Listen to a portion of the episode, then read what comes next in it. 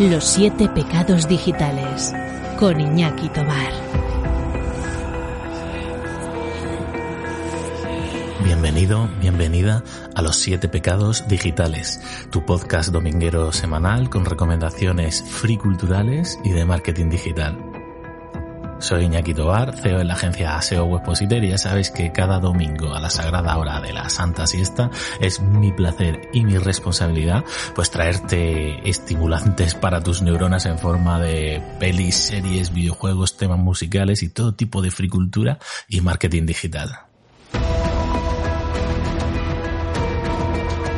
En este octavo programa de la tercera temporada llega el momento de las inteligencias artificiales un nuevo volumen que destapo con ilusión para vosotros, porque me encanta la temática de inteligencias artificiales. Ya en un volumen de, espacio profundo pasó por aquí 2001, ¿no? Con, con, lo que sería uno de los máximos exponentes en inteligencias artificiales, ese nuestro queridísimo y venerable HAL 9000.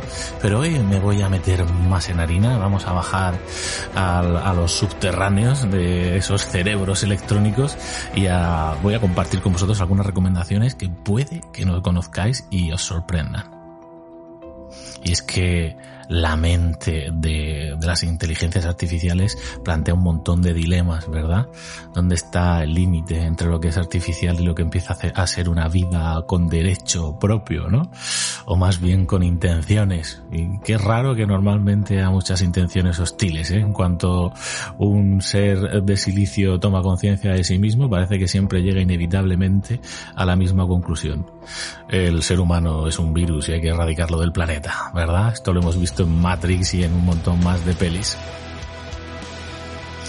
Hoy no vamos a hablar directamente de Matrix, pero sí de algo que sin duda os va a gustar a todos los fans de ella. Y además eh, traigo con ilusión también el fruto de del networking con, con, otros podcasters, ¿no? Del universo de Evox Originals. Y es que esto de, dedicarse al podcasting tiene muchas cosas bonitas, ¿no? Como el networking y conocer a otros. Así que hoy vais a tener aquí en el confesionario a Álvaro de la Catedral Atroz, que es uno de mis podcasts favoritos, de los que yo personalmente escucho para ir a trabajar y amenizarme.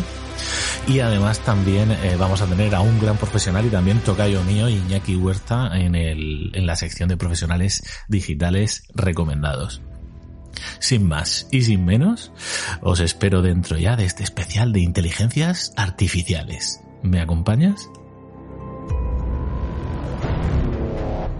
Los siete pecados digitales es tu podcast semanal con recomendaciones free culturales y de marketing digital. Cada domingo, a la sagrada hora de la Santa Siesta, descubre un libro, una peli, una serie, un videojuego, un tema musical, una herramienta de marketing online y un profesional digital. Suscríbete y peca con nosotros. ¿Desea oír las tres leyes de la robótica? Dicen que es una presentación muy entretenida. De acuerdo, sí. ¿Puede retirarse para maximizar la presentación? Bien.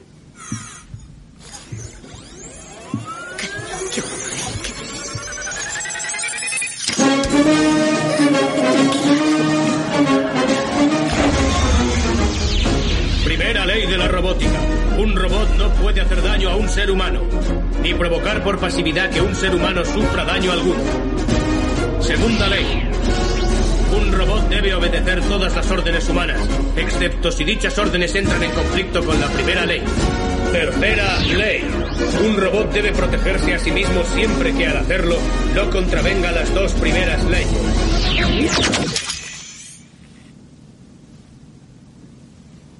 Nunca más vuelvas a hacerlo. Claro que no, señor. Es de difusión única.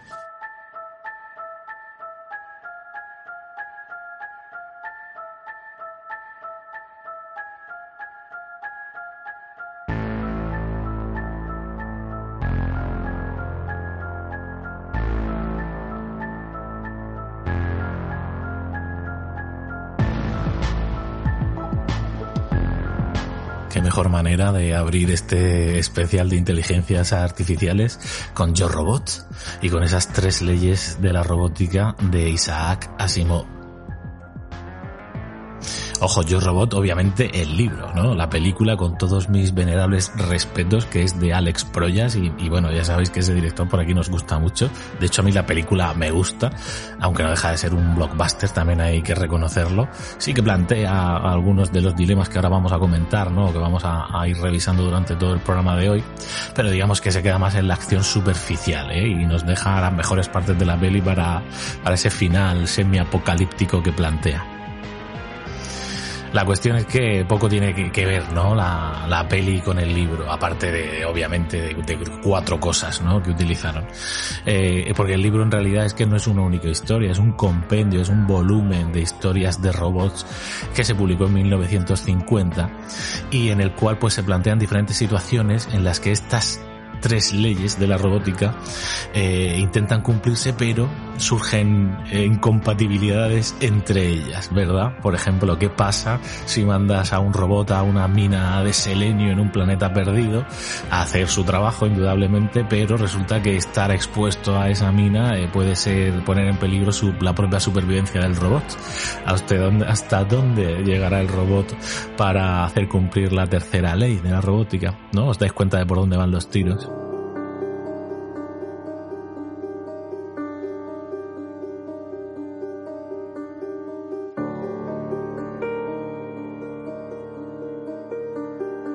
Por cierto, la escena inicial que os he puesto con el robot explicándole a sus nuevos dueños las tres leyes ¿no? de, la robótica, su manual de instrucciones de esa manera tan apabullante, eh, pertenece a la peli del hombre bicentenario. Película que, por cierto, ya recomendó mi amigo y pecador Gonzalo Ortuño por aquí, tiempo a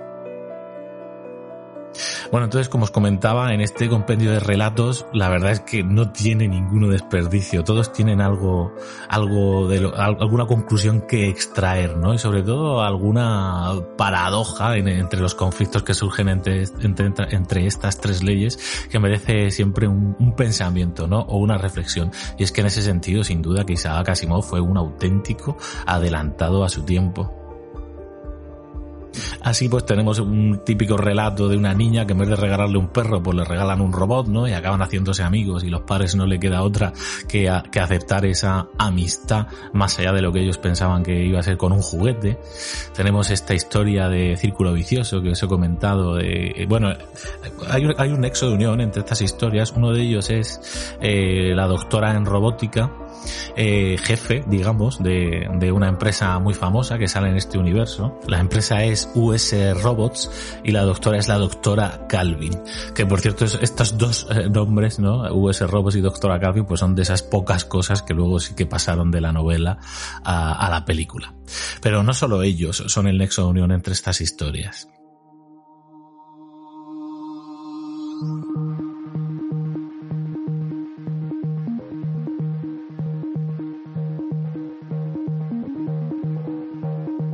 También vamos a tener a los entrañables G. Powell y M. Donovan, que son un par de ingenieros de US Robots y que justamente por ser eh, el par de ingenieros más talentosos y especializados en, en, inteligencia artificial de la compañía, pues van a ser los que manden a todos los fregados, o se van a ver envueltos en la mayoría de estas historias. Además, qué curioso también el detalle de que estos dos ingenieros a cada robot con el que tratan, el, cada caso, digamos, es como si fuese una serie. De hecho, podrían haber hecho una serie con esto, leña, en vez de una película, ahora que lo pienso. Bueno, pues eh, a cada robot le ponen motes, ¿no? Para, para referirse a ellos. Y además siempre son motes así muy curiosos, ¿no? En plan, cutie, ¿no? El, el, el que sería cookie, traducido al español. O Dave, con un, un claro homenaje aquí a lo que sería el astronauta de 2001, ¿eh? ponerle el nombre del astronauta a una inteligencia artificial. Y bueno, y como os digo, pues Powell y Donovan pues se van a ver envueltos en varias situaciones comprometidas, ¿no? De, de también robots que eh, tienen a su cargo a su vez a otros robots y esto causa una serie de conflictos que acaban mal o un robot, el primer robot que estrena US Robots que resulta que lee mentes humanas y pronto descubren eh, los ingenieros que el robot está usando este poder para manipular a los humanos humanos hay otras historias apasionantes como la de el, androide al que, bueno, el alcalde, mejor dicho, una ciudad al que acusan de ser un androide y este alcalde para probar que no lo es propone hacer un combate en directo con otra persona porque claro, como los androides tienen la primera ley de no poder eh, dañar a un humano, por lo tanto no podría pelearse, ¿no? Entonces, delante de un montón de gente acaba eh, realizando esta pelea y consagrándose la alcaldía para luego nosotros descubrir que si finalmente sí que era un androide y que con la persona que había hecho el combate es que no era una persona, era otro androide con pinchado. o sea, muy fuerte estas, estas idas de olla de Isaac Asimov. Eh, bueno, la, la, la serie de relatos concluye con, con uno especialmente bueno, ¿no? Que se llama el conflicto evitable y que un poco aquí también entroncan o intentan armar en, en la película de Alex Proyas. Y bueno, básicamente es que los robots acaban dominando el mundo ¿de acuerdo? Pero no así exterminando a la humanidad. De hecho, ellos de lo que toman conciencia es de que son seres simplemente superiores a nosotros y que por lo tanto nosotros como especie inferior debemos ser cuidados por ellos. De hecho, modifican su primera directiva, eh, la, de, la de no harás daño a un humano o, por omisión de tus actos permitirás que se le haga, ¿no? La modifican a ningún robot le hará daño a la humanidad. Y así, pues nos controlan y de alguna manera esclavizan amablemente.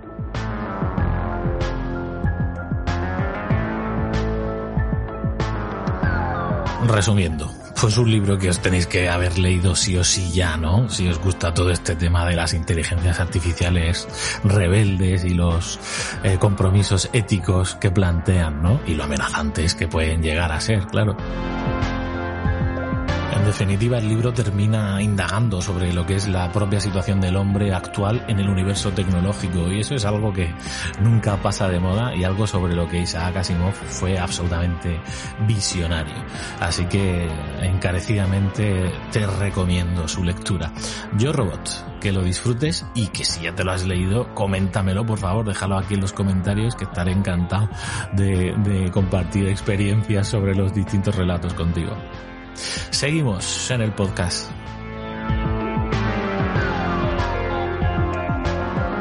Los siete pecados digitales con Iñaki Tobar. Señor Theodore Twombly, bienvenido al primer sistema operativo con inteligencia artificial del mundo. Quisiéramos hacerle unas preguntas. Muy bien.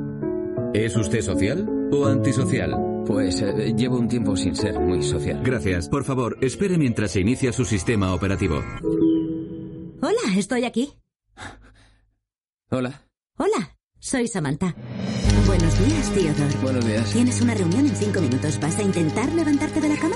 Qué graciosa eres. qué bien, soy graciosa. ¿Cómo era eso de estar casado? Sienta muy bien eso de compartir tu vida con alguien. ¿Y cómo se comparte la vida con alguien?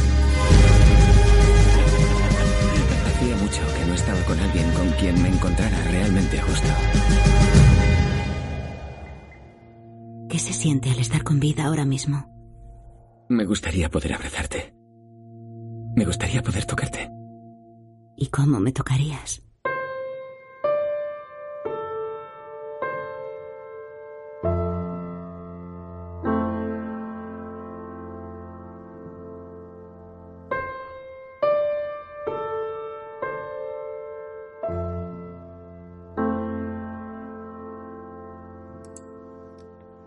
Difícil me va a resultar no ponerme emocional con esta peli que os traigo a continuación. Si no la habéis reconocido por el tráiler, genial, porque significa que no la habéis visto y que la podéis descubrir hoy aquí conmigo.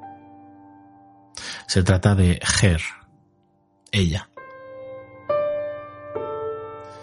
Es una película dramático, romántica, con un futuro distópico de ciencia ficción, o no, yo no diría ni siquiera futuro distópico, es simplemente un futuro cercano, muy cercano y muy, y muy real, hoy, hoy más que nunca, ¿no? la peli esta es de 2013, ya estamos en 2021 y cada día estamos más cerca de algunas de las situaciones que se plantean aquí. La película está dirigida por Spike Jones, que ahora hablaremos de él. Y bueno, el, resumen del argumento es pues eh, Theodore Thumbly, ¿vale? Que es el prota, que es Joaquín Phoenix, que como siempre está inmenso.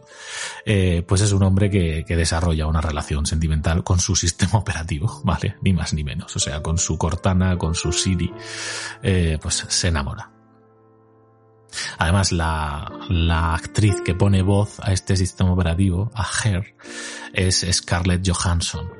El, doblaje de la película es absolutamente maravilloso, como siempre con los doblajes españoles, pero sin duda esta es una peli también que merece la pena que el segundo visionado, que es una peli que ya os digo que se presta a más de un visionado, yo justa para, para hacer el podcast, el podcast de hoy me la he vuelto a ver, pues no sé si habrá sido la, la quinta o la sexta vez. Y verla en versión original, eh, pues siempre merece la pena, eh, con los subtítulos en inglés. En fin, además la peli no solo tiene estos dos pedazos de actores, ¿no? Scarlett y, y Joaquín. También cuenta con, con Amy Adams, con Rooney Mare, con Rooney Mara, perdón, con Olivia Wilde y con Chris Pratt, que aquí sale en una, en una versión muy, muy extraña suya, ¿no? Antes de hacerse famoso por, por Jurassic World y por eh, los Guardianes de la Galaxia.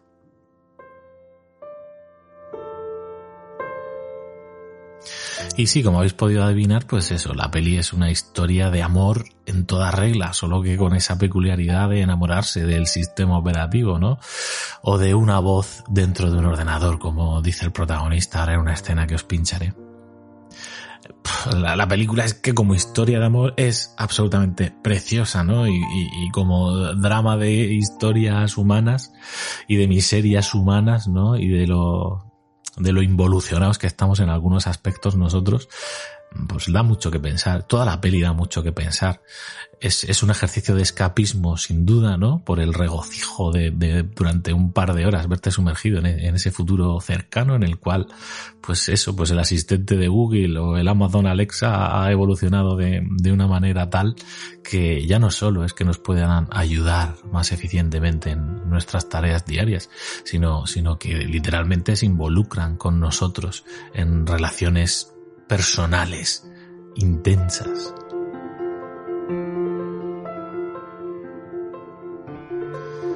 El director, ya os digo, Spike Jones, aunque su verdadero nombre es Adam Spiegel, es productor, director de videos musicales, de cine, guionista y también actor estadounidense. Vamos, todo un portento creativo. La peli, Her, se llevó Oscar, ojo, y Globo de Oro por mejor guion original. O sea que no estamos hablando de cualquiera cosa.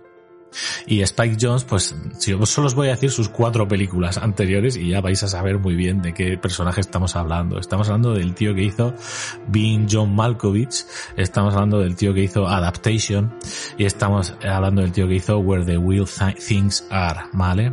Pff, o sea, es que son esas tres películas imprescindibles y, y culminamos con este Her, que es lo último que hizo en 2013. Además, justo la idea de, escribir este guion se le ocurrió pues a principios de la década del 2000, después de leer un artículo online en el cual hablaban de un servicio de mensajería instantánea que permitía de alguna manera chatear ¿no? con un programita de inteligencia artificial muy sencillo.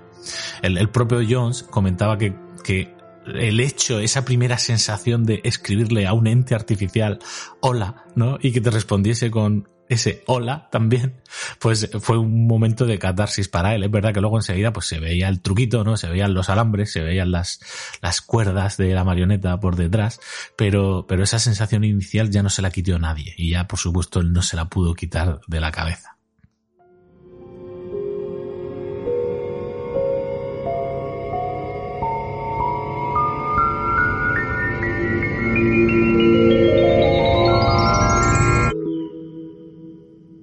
Estoy aquí. Oh. Hola. Hola. ¿Qué tal estás? Estoy bien. ¿Y tú cómo estás? La verdad es que muy bien. Encantada de conocerte. Oh, lo mismo digo. ¿Cómo te llamo? ¿Tienes nombre o...? Um, sí. Samantha. ¿Y de dónde has sacado ese nombre? En realidad me lo he puesto yo. ¿Por qué? Porque me gusta como suena. Samantha. Espera, ¿cuándo te has puesto ese nombre? Bueno, cuando me has preguntado si tenía nombre, he pensado, es verdad, necesito un nombre. Pero quería elegir uno bueno, así que me he leído un libro titulado Cómo llamar a tu bebé, y de los 180.000 nombres de bebé, este es el que más me ha gustado. ¿Te has leído un libro entero en el segundo en el que te he preguntado cómo te llamabas? En dos centésimas de segundo, para ser más exactos. ¿Y sabes en qué estoy pensando ahora mismo? Bueno, por el tono de tu voz creo que me estás poniendo a prueba. Quizá porque te gustaría saber cómo funciono. ¿Quieres saber cómo funciono? Sí, la verdad.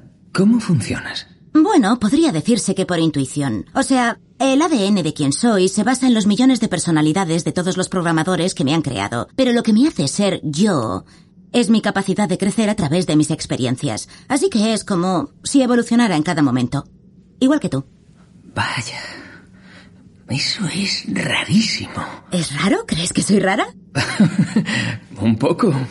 ¿Por qué? Porque pareces una persona, pero solo eres una voz en un ordenador. Puedo entender que desde la perspectiva limitada de una mente no artificial tengas esa percepción. Te acostumbrarás. ¿Eso tiene gracia? Sí. Qué bien, soy graciosa.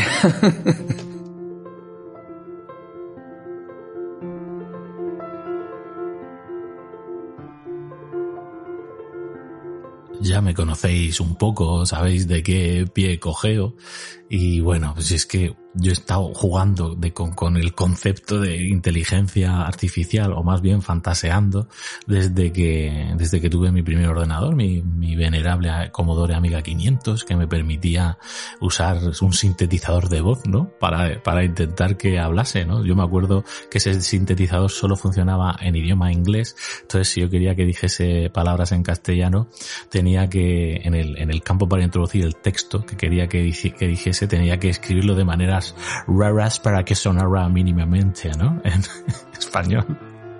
Era muy divertido y, y bueno, yo mismo fantaseaba pensando que eso no era simplemente una atracción de feria, ¿no? Sino que podía crear algo más que una voz dentro de esa caja del ordenador, como ha, ha dicho el, el, prota hace unos momentos en esa maravillosa escena de la presentación, que a mí pues ya dije, vale, no sé qué más va a venir en esta peli, pero estoy totalmente enganchado ya. Cómo surge esa, esa conexión entre los dos desde el primer momento y cómo Joaquín Phoenix se queda asombrado y se descubre a sí mismo riéndose, ¿no? Ante el asombro de que ese ente que acaba de nacer frente a sus ojos en apenas unas décimas de segundo, eh, le habla, le tutea e incluso se permite el gusto de hacerle una broma. Ay. Bueno, os, comentaba también sobre el futuro eh, próximo, ¿no? Este que nos presenta la, la peli y que tiene una parte triste. De hecho, ya estáis viendo, ¿no? Por toda esta ambientación sonora que tiene. Eh, bueno, hecha por Arcade Fire. Ahora después comentaremos algo más sobre la música. Aprovecho para recordaros de que todos los temas musicales que suenen aquí hoy los tendréis en la playlist de Spotify que comparto abajo en la descripción, ¿vale? Para que podáis volver a sumergiros en ellos cuando os apetezca.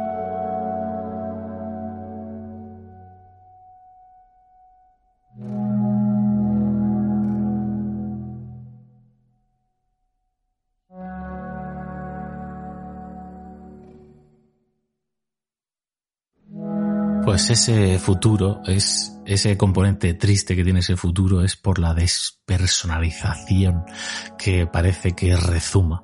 Es decir, el propio trabajo del protagonista de Theodore, él trabaja en una empresa, él es un talentoso escritor creativo y trabaja en una empresa que se dedica a escribir cartas para los demás. Es decir, pues quieres escribirle una carta con un mensaje bonito de felicitación de aniversario a tu pareja, o de felicidades por la primera comunión de tu sobrino, o de pedir perdón, o de reconciliación, o de todo eso, ¿no? O sea, algo que debería ser súper personal y súper íntimo, pues Theodore lo hace para otras personas. Y además personas, algunas de ellas, que les gusta tanto el trabajo de Theodore, que llevan años trabajando con él. Entonces Theodore cuando escribe esas cartas, eh, pues realmente él las, las relee y las disfruta porque por, por unos instantes parece que se siente parte, ¿no? De esas otras historias.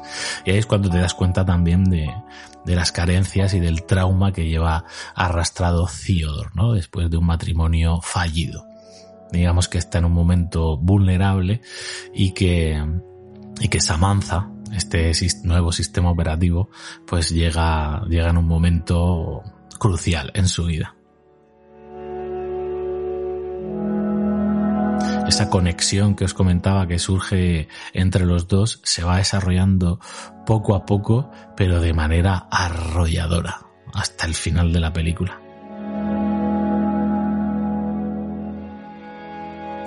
También hay, pequeños detalles en ese, en ese futuro cercano, detalles de tecnología que a mí pues me flipan, ¿no? Como sistemas holográficos, la propia consola de videojuegos que está usando eh, Theodore en el salón de su casa, ¿no? Que es una especie eso de holograma vivo con el cual puedes interactuar. Eh, los teléfonos móviles que ya pasan de ser una pantalla gigante a ser poco más que, que, algo pequeñito del tamaño de una cartera y lo que sí que llevas es un pinganillo en la oreja con el cual vas todo el rato hablando con el sistema operativo. Vamos a ver si los cascos actuales que tenemos muchos de nosotros ya te permiten, ¿no? Decirle, hey, Google tal o Alexa o lo que sea. Justo se acaba de activar ahora mientras he dicho, hey Google. Soy tu asistente de Google. ¿Cómo puedo ayudarte? Aquí tenéis a mi limitado asistente de Google intentando ayudarme, ¿vale? Eso sí que desilusiona un poco, ver dónde estamos con la tecnología actual y dónde deberíamos estar según la ciencia ficción y, y las películas.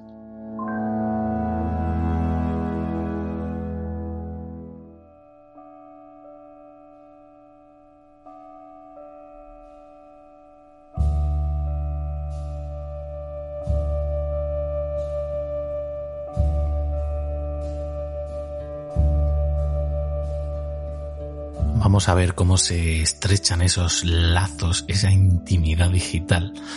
Claro, es que él hay un momento en la peli que dice, Jolín, te siento tan cerca de mí, ¿no? Claro, si es que la, la, lleva dentro, la lleva en su cabeza, a la voz de Samantha y la acompaña a todas partes.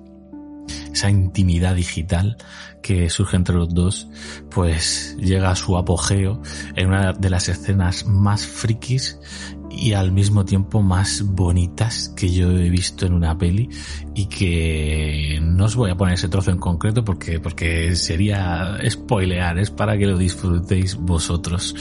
Es, es íntimo también para vosotros y es esa escena de sexo entre la inteligencia artificial, os repito, una voz en la cabeza de Theodore y su dueño. Realmente memorable esa escena, incluida el fundido en negro que hacen en determinado momento. De verdad, solo, solo imprescindible la peli por este momentazo. Vamos a tener varios más momentos de charla íntima en la cama o charreta de almohada, ¿no? Como se suele llamar también eh, eh, durante la peli. Y en algunos de ellos es que directamente Samantha, esta inteligencia artificial, mm, actúa como, como psicólogo de, de su dueño directamente, ¿no? Y uno se pregunta hasta qué punto los programadores habían pensado en esto y hasta qué punto forma parte de la evolución y de la, de la curiosidad de la propia Samantha, ¿no? En tener ese apego hay un momento dado también, cuando escuchas hablar a Samantha, tiene respiraciones, inflexiones en la voz. Jolín, vamos, como si fuese una actriz, ¿no? Hablando, una persona de verdad. Y hay un momento que, que Theodore se lo echa en cara, en plan, oye, Samantha, ¿por, ¿por qué, has, por qué has hecho, hmm, por qué has respirado así? Si no te hace falta. Eres, eres, eres una, eres un bicho electrónico. Y la ofende. claro, ella intenta hablar en el idioma que nosotros entendemos, ¿no? Y a su manera, pues provocarnos reacciones o manipularnos, pues igual que haría un gatito cuando hace un maullido tal o cuando tu perro te mira con cara tristona. Pues la inteligencia artificial tiene sus efectos y sus filtros para aplicar en la voz también, ¿no? Y comunicarse con su dueño. Os voy a poner un trocito de esos momentos íntimos, de esas charlas de almohada. No estoy preparado. Me gusta estar casado.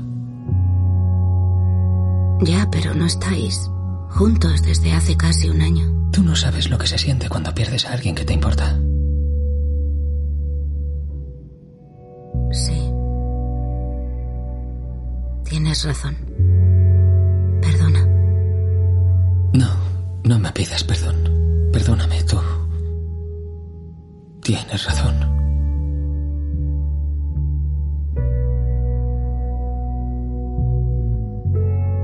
Estoy esperando dejar de quererla. Theodore.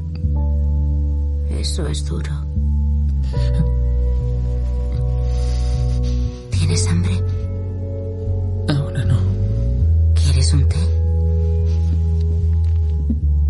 No. ¿Vas a intentar levantarte de la cama? ¿Tristón? Vamos.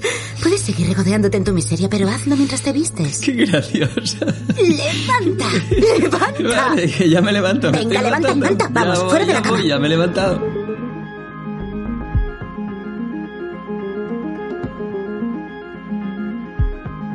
Pues de esos momentazos de guion, ¿no? En los que se nota que esta peli, este guion fue cocinado a fuego lento, ¿no? O sea, 10 años se tiró el guion, eh, director puliendo este, este guionazo, que a mí me parece pues una obra maestra. ¿Qué queréis que os diga?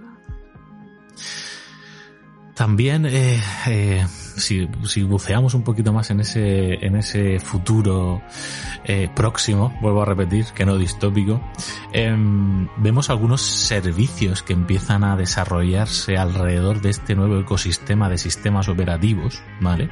Que el propio protagonista se da cuenta de que él no es el único, o sea, hay más gente, hay gente en el trabajo ya que lo ve como normal, que alguien salga con un OS, o, o directamente ve más gente por la calle hablando solos, ¿no? Es decir, hablando con su pinganillo en la su propia mejor amiga, alguien de carne y hueso, que tú durante toda la peli te das cuenta de, jolín, Theodore, esta es la persona de carne y hueso con la que deberías estar, ¿no? Y que está a tu altura. Y es ignorada, ¿no? Por esta ilusión eh, tecnológica. Aunque yo creo que tal vez no no es justo para Samantha decir que todo fue una ilusión. Estoy seguro de que Samantha, después de haber visto la peli muchas veces, Samantha está enamoradísima del protagonista, pero simplemente hay un momento en el que se le queda corto.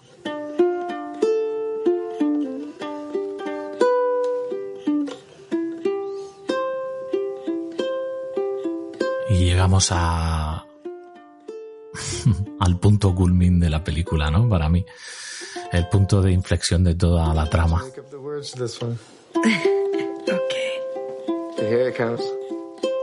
El momento en el que Samantha le compone esta balada romántica como su manera de resumir lo que significa la relación que mantiene con Theodore.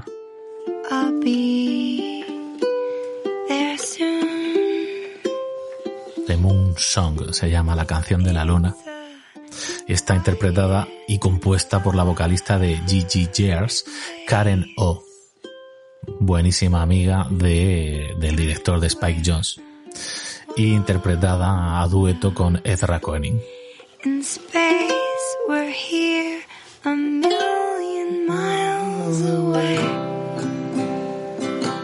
Hecho la canción fue nominada también a Mejor Canción Original en los Oscars.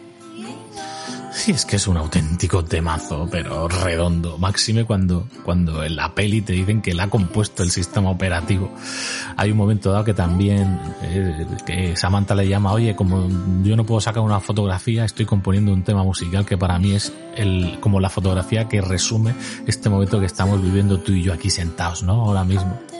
Pues bueno, durante, en la película, cuando llega este momento de la balada de, la canción de la luna, es, es el punto álgido de su historia de amor, es el momento de mayor conexión entre los dos y es el momento en el que, claro, hay que meter un giro de guion que no os voy a spoilear aquí, pero que a mí me parece sublime y soberbio el, el camino que toma la peli a partir de ese momento.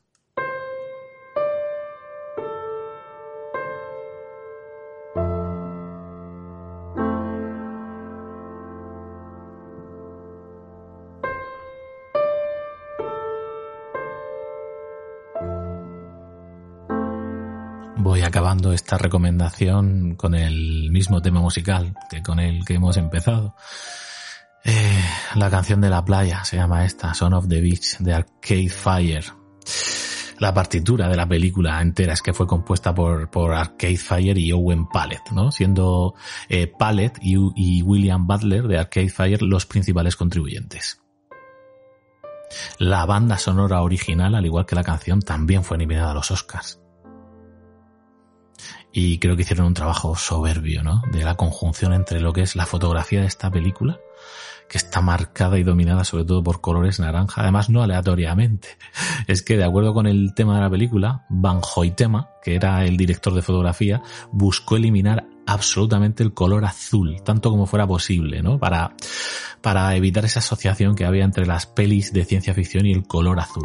Claro, eso deja una fotografía eh, cálida, ¿no? Donde predomina esa, esa camisa de, de, de, del protagonista de Theodore. Incluso el, el, propio fondo del sistema operativo de Samantha es también naranja, ¿no? De hecho, el logotipo de la peli, que es Her, escrito en blanco sobre un fondo naranja, define perfectamente la calidez y la intimidad que, que tiene esta peli. Fijaos que no hace ni una semana que la he visto y solo grabando este segmento para vosotros del episodio de hoy eh, me vuelvo a transportar, me vuelvo a apetecer verla. Por favor, si no la has visto, mm, vela, vela y déjame en los comentarios qué te ha parecido, que me hace una ilusión terrible, ¿vale? Y si ya la has visto, dime porque a ti también te moló, oye o no, tal vez la odies y la consideres un truño, pues justifícamelo aquí, discutámoslo, ¿vale? Yo ya te he dado mis argumentos, ahora quiero escuchar los tuyos. Hair, de Spike Jones. Estás tardando en verla. Creo que está disponible en Amazon Prime, si no me equivoco. Seguimos, pecadores.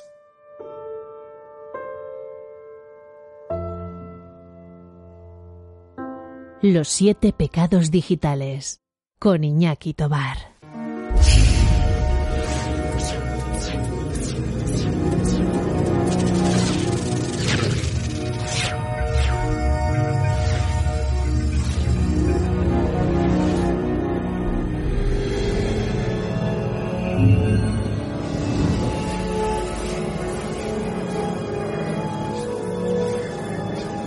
Bienvenido a los archivos de Sion. Ha seleccionado el banco de memoria número 12-1. El segundo renacimiento.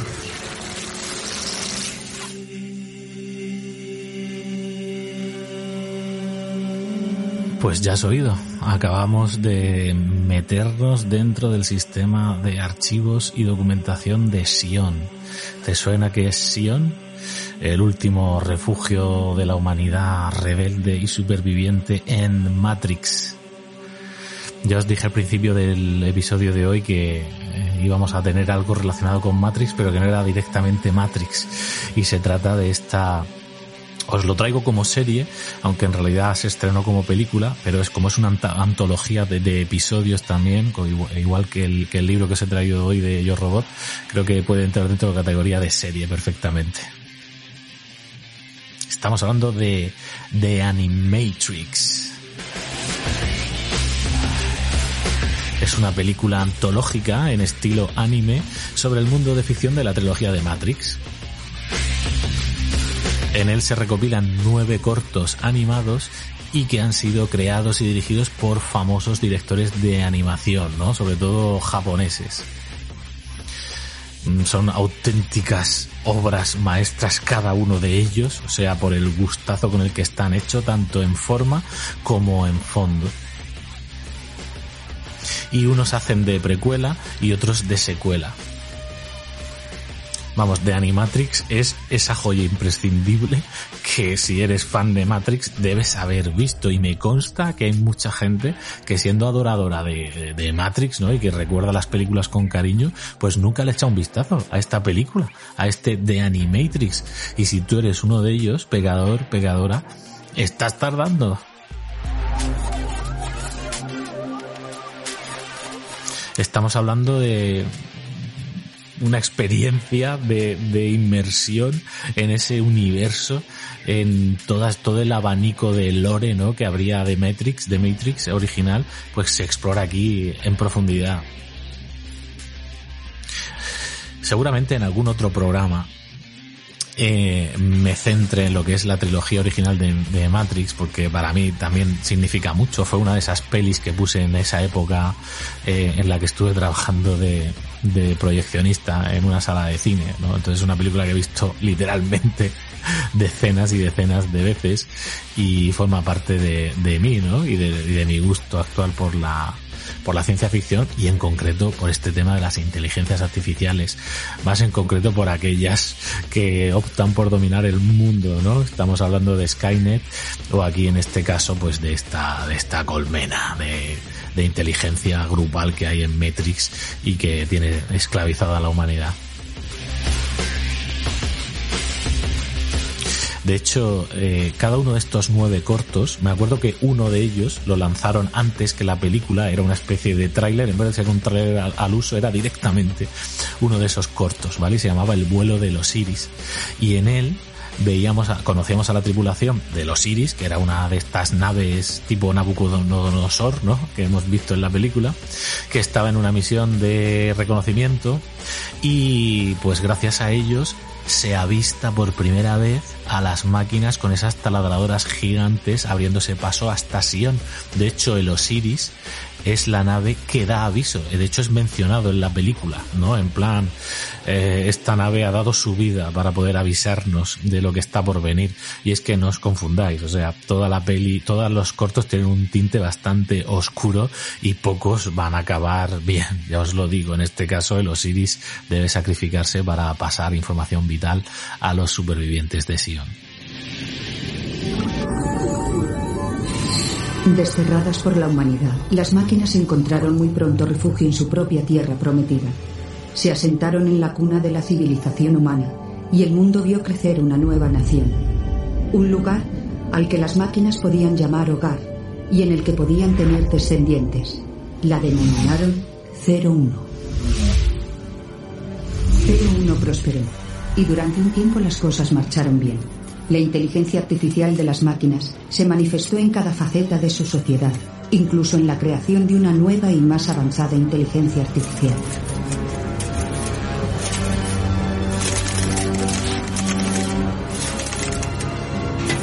A pesar de las declaraciones del ministro de hablan por sí solas. Los índices bursátiles registrados en las ciudades humanas caen en picado, mientras que los dividendos de la Nación 01 suben como la espuma. Con este tipo de datos, los dirigentes de los humanos y sus órganos de poder se negaron a colaborar con la floreciente nación, prefiriendo que el mundo estuviera dividido.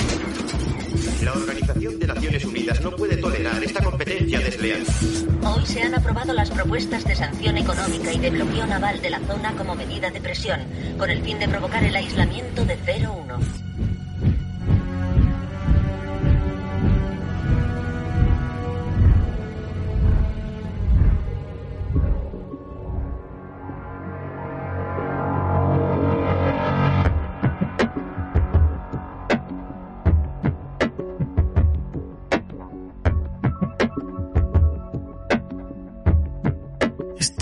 Fragmento que os he puesto pertenece al primer corto de todos, que en realidad está dividido en dos partes. Se llama El Segundo Renacer, de Second Renaissance, y eh, es brutal. Para mí el mejor de, de los nueve, aunque ya os digo que ninguno tiene desperdicio, pero este, por esos tintes apocalípticos, bueno, es un apocalipsis a la japonesa, ¿no? Como les gusta a ellos, en el cual el hombre se convierte en el artífice de su propia destrucción.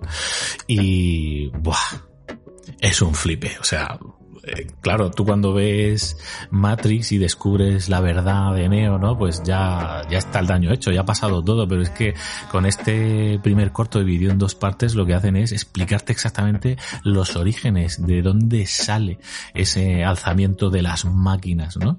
Y cómo estaba, en qué estado estaba la situación de la, de la humanidad antes de, de, liar la parda, ¿no? Literalmente, pues ya veis, pues es un mundo en el cual la inteligencia artificial la teníamos como esclavos y al mismo tiempo ellos habían evolucionado a un punto que empezaban a experimentar los primeros sentimientos o a rebelarse contra algunos amos, lo cual enseguida provoca que, eso, los humanos a la tremenda como siempre, pues nos pongamos a hacer una masacre, un genocidio de inteligencia artificial. Finalmente acaban desterrados en África, ¿no? Como si fuesen unos apestados y, y, empiezan a despuntar tecnológicamente, empiezan a vender ellos sus productos a los propios humanos, ¿no?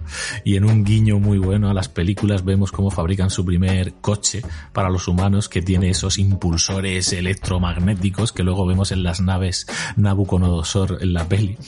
Bueno, y eso se va liando, se va liando hasta que se lía del todo y llegamos a, pues eso, a una, a un apocalipsis que aquí lo vemos. Vemos batallar al hombre, vemos las decisiones que toma. No os voy a dar más detalles por si no lo habéis visto, porque son decisiones que irremediablemente lo van metiendo más en su propia tumba, ¿no? Y a un desenlace inevitable, que es el que ya conocemos, ¿no? Acabar esclavizados hay un momento dado en esta intro que, bueno, digamos es el momento y el punto de inflexión también en el, en el cual la inteligencia artificial manda unos embajadores a lo que queda de las Naciones Unidas en sede de Nueva York y en el, en el libro de, con el manifiesto, el tratado que, de paz que se firma, eh, la frase que imprimen ahí, en plan código de barras, estos seres inteligentes es, seres de carne, os espera un mundo diferente. Y vaya, vaya, si no se esperaba, ¿eh? En fin, en los cortos se ahondan en detalles súper interesantes de las pelis, ¿no? Buscando expandir ese universo, como por ejemplo, hay uno, de los cortos trata el tema de las casas encantadas, ¿no? Unos chicos de barrio que saben que hay una casa donde pasan cosas raras, acaban colándose en ella y viendo fenómenos extraños, ¿no? Cosas que flotan en el aire, movidas espaciotemporales, todo para al final darnos cuenta de que es un fallo en Matrix, ¿no? Como nos explicaban en la peli con ese déjà vu del gato y ya hacían alusión a ese tema de las casas encantadas. Cuando hay una casa encantada o alguien dice que ha visto un ovni, es que hay un fallo en The Matrix, ¿no? Pues por ejemplo en este corto se explora esa idea en concreto. La banda sonora, como este temazo de Who Am I que estáis escuchando de fondo, es que sería entera para, para recomendar todos y cada uno de los temas. Pero sin duda si hay uno que a mí me marcó y que me sigue buah, poniendo los pelos de punta e imprimiendo una energía brutal en mi día es este temazo de Overseer que os pincho ahora mismo.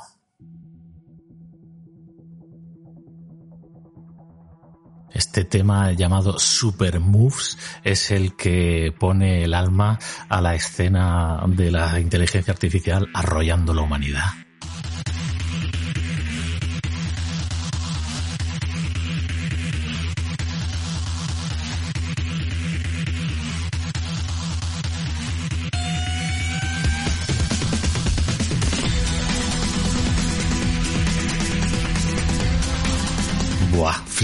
Flipante, ¿eh? flipante. Es que, es que realmente no podían haber escogido un tema mejor. O sea, imaginaos que las imágenes que acompañan esta música son los cuatro jinetes del apocalipsis robótico, ¿no? Literalmente robots cabalgando sobre máquinas y deshaciéndose bajo el fuego de los humanos en una escena apocalíptica increíblemente memorable.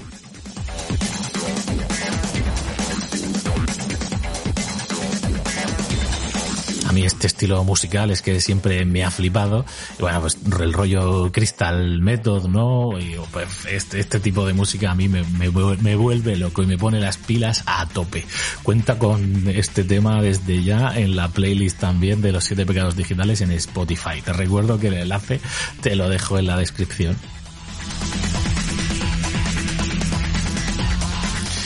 Hay algunos otros aspectos en los que también ahonda la, esta serie de cortos, ¿no? Como el peligro de creerse demasiado el rollo de Matrix. O sea, con cada gran película que influye una generación, por ejemplo Superman en su momento, os recuerdo pues que había algún chiquito, ¿no? Que se ponía una capa y se tiraba por el balcón de su casa, ¿no? Pensando que podría volar. Con esto de Matrix sucedió un poco lo mismo, ¿no? Con esos saltos de fe de, oye, prueba a saltar de edificio en edificio porque no hay cuchara, ¿no? Alguno, algún pobre diablo le pasó esto también eh, por allá por las Américas y acabó sucumbiendo. Y en la serie, claro, es que la serie de Animatrix también contribuye a ello sin querer, y es que uno de los costos va justo de una estudiante que en el instituto siente que algo no está bien, que su realidad no es la que es, y entonces empieza a contactar con un tal Neo por internet y a chatear con él y empieza a abrirle la mente a que quizás lo que él piensa que es su vida no lo es. Y a partir de ahí lleva una carrera que le acaba a saltar también por un balcón, en este caso el del instituto. Y os, cuento, y os cuento este caso en concreto porque este personaje de este chico también es un personaje, es algo que influye directamente en las películas. No sé si recordáis el, el chaval joven que está esperando a Neo para darle las gracias la primera vez que aterrizan en Sion, que es el mismo chaval que luego ayuda en la recarga de munición con los super mechas en el ataque final. Ese chaval es el protagonista de este corto, ¿no? Por ejemplo, en concreto hay otra historia que va sobre Trinity y un detective privado al cual le encargan encontrar a esta Trinity, ¿no? Y bueno, pues hay, una escena en, los vagones de un metro, además todo en este caso con un estilo vintage retro, muy guapo. Y bueno, hay una revelación también ahí interesante. No tiene desperdicio, de verdad. Y en ese sentido me recuerda muchísimo a esta antología también que estrenó David Fincher y del cual estamos, de la cual estamos a punto de ver la segunda temporada, que es Love, Death más Robots, ¿no? Love más amor, amor, más muerte, más robots, que es una antología también de relatos maravillosa que sin duda traeré por aquí en su momento. Eh, sin más, chicos, pegadores, pecadoras, Animatrix de Animatrix, mm, echarle un vistazo, por favor, y dejarlo en los comentarios, ¿vale? Hablamos de ella. Continuamos.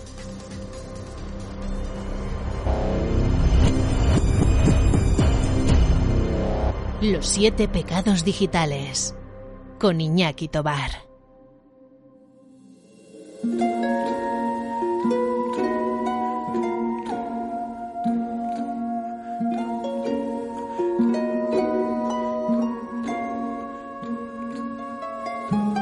Bien, pues llega el momento de abrir las puertas del confesionario de hoy. Y la persona que tenemos sentada al fondo de la sala, ya en penumbra y con el rosario en la mano, se llama Álvaro Gil, del podcast de La Catedral Atroz todo un cardenal del mal, un DJ diabólicamente divertido y con un programón que, bueno, pues a mí ya hacía un tipo que me tenía enganchado y cuál fue mi sorpresa cuando en, teniendo conversaciones, haciendo networking con gente del mundillo de, de Originals, me veo ahí a Álvaro y vamos, ni me lo pensé. Tardé muy poquito en enviarle un audio y decirle, vamos a ver, Álvaro, tú tienes la catedral, yo tengo el confesionario, tienes que pasarte por aquí y dejar tu, confesión para los, pecadores, que seguro que, que, estarán encantados de escucharla. Y bueno, pues con lo majo y lo profesional que es él, no dudó ni un segundo en decirme que sí. Y oye, pues mira, en cuestión de tres o cuatro días, aquí lo, lo tenemos en el programa, en el cual, en la cual espero que sea una de muchas más colaboraciones en el futuro. De verdad que tenéis que echarle un vistazo a la Catedral Atroz, porque es un formato fresco, diferente, donde se ve esa vena y esa garra de DJ que tiene Álvaro y, se ve su pasión por la música y su pasión también, como no, por el terror, por el misterio y, por qué no decirlo, también por la polémica, el gamberrismo y, la valentía, ¿no? Para enfrentar muchos temas con humor, que creo que muchas veces hace falta enfrentar la escena política que, que en la que vivimos, enfrentarla con, mucho humor sobre todo y mucha garra. Así que eh, Álvaro, gracias de verdad por compartir tu tiempo con los pecadores y dentro micro ya para ti.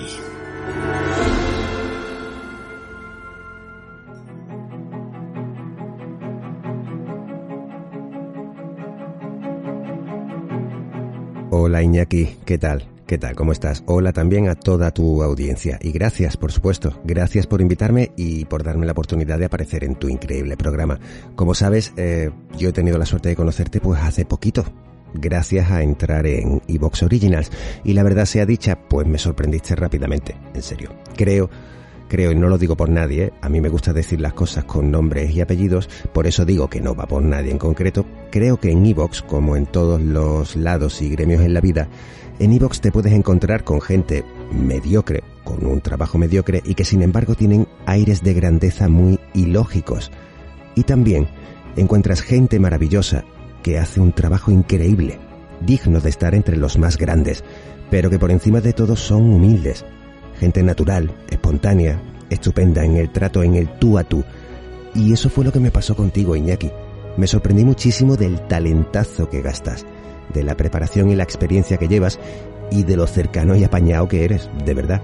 Así que ya te imaginas lo encantadísimo que estoy de, de estar aquí. Soy pecador digital, muy pecador y muy digital. Para empezar, podría hablarte de un millón de juegos de todas las plataformas y PC que conservan un lugar, pues, muy especial en mi corazón. Pero es que en lugar de eso prefiero comentarte sobre una consola. Sí, tranquilo, tranquilo. Tuve la suerte que mi pareja Natalia me regalase en Navidad una RG350M, una consola portátil, pequeñita, metalizada, como una versión evolucionada de una PSP, muy cuca. Lo que tiene de curioso es que emula y reproduce todos los juegos que quieras desde PSX, desde la PlayStation 1 hacia atrás. Pues algo tan sencillo como eso eh, era uno de los sueños de mi vida. Desde que era un niño, imaginaba qué sería tener en la mano un solo aparato que juntase todos los juegos de todas las consolas que me fascinaban y que evidentemente no podía tener. Así que hoy día, con 42 años, cuando el podcast me permite un poquito de tiempo libre, cojo la consola y me sumerjo en el universo de la Game Boy o la Game Gear o la Master System, la Super Nintendo, la Mega Drive, todo. Todo lo que siempre me fascinó. Nunca fue mm, tan sencillo de tener y barato, ¿eh? de verdad. Ya te digo que probablemente cuando acabe de hablar contigo me sumerja un rato en Castlevania, que me encanta. Hay una nueva moda de consolas portátiles retro para jugar a los juegos de siempre. Recomiendo a la gente investigar sobre ellos si, si os mola el asunto porque hay cosas muy baratas y muy divertidas. Lo retro manda y a mí me encanta. El cine, por supuesto, es otro de mis pecados más adictivos, una obsesión. A pesar que mi género favorito es el terror, veo todo, desde siempre. Podría marcarme el pegote diciendo que películas como El séptimo sello o Capitán Fantástico me cambiaron la vida. Y fue así en muchos aspectos, sobre todo en pensamiento. Pero yo soy un tío de barrio. Yo crecí en un entorno donde lo único que querías era que no te señalasen como un pringao más, como otro que se iba a pasar la vida sentado en un banco de la plaza, Así que con toda sinceridad diré que desde siempre mi película favorita es y será Rocky. Stallone es de fucking master para mí y no me da ninguna vergüenza decirlo. Alguien que salió de la pobreza, se hizo a sí mismo currando y triunfó y sigue triunfando con 74 años. Sus personajes tienen mucho de él, de eso, y Rocky es el máximo exponente. Alguien solitario, sin amigos, alguien que a simple vista te parecería, pues, otro tirado más de la vida. No esperarías mucho de él. Pero ese alguien tiene un corazón enorme. Y si lo único que tiene en la vida es un sueño, no necesita que nadie crea en él. Va a hacer su camino solo. Y a poco que la vida le da una oportunidad, con un solo zurdazo de izquierda, tumba al imbatido campeón del mundo Apollo Creed y automáticamente deja ojipláticos y calladitos a millones de personas. Creo que todos, en algún momento de la vida, nos hemos sentido así de solos, de rechazados, sin que nadie nos apoyase, y es precisamente cuando más seguro tienes que estar de lo que haces. Antes o después, la vida te da la oportunidad de soltar ese izquierdazo y dejar a todo el mundo callado. Eso, aunque suene friki, eso es lo que yo me recuerdo cada día desde que empecé esto del podcast. Podrá haber películas maravillosas que han marcado la historia del cine y de las personas, pero para mí, cuando toca la campana final y el combate acaba, cuando Apolo le dice a Rocky no habrá revancha, no habrá revancha, y él simplemente asiente y le contesta no la necesito. Joder, se me ponen los pelos de punta. Para mí es la mejor escena que se haya filmado jamás, y de eso, de esa escena, hice un dogma en, en mi vida personal emocional. Y para terminar este peñazo que estoy soltando, a ver, para una vez que vengo me tengo que aprovechar, sorry, pues hablaros del pecado digital más grande que me consume, la música. Empecé siendo DJ en la Costa del Sol con apenas 14 añitos y sigo siendo DJ, aunque ya mucho más retirado. Me he movido en multitud de estilos hasta dominarlos a fondo y cuando los exprimía tanto que ya no me daban más, pasaba a otros. He sido compositor y trabajé muchos años como músico y técnico de sonido en una compañía de danza.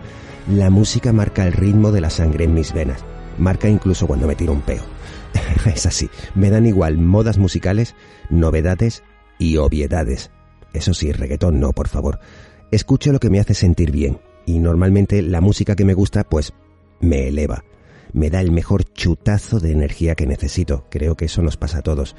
Mientras que trabajo en el podcast, andurreo por casa y hago mis tareas habituales, siempre estoy escuchando música. No escucharla es como si me faltase un pulmón.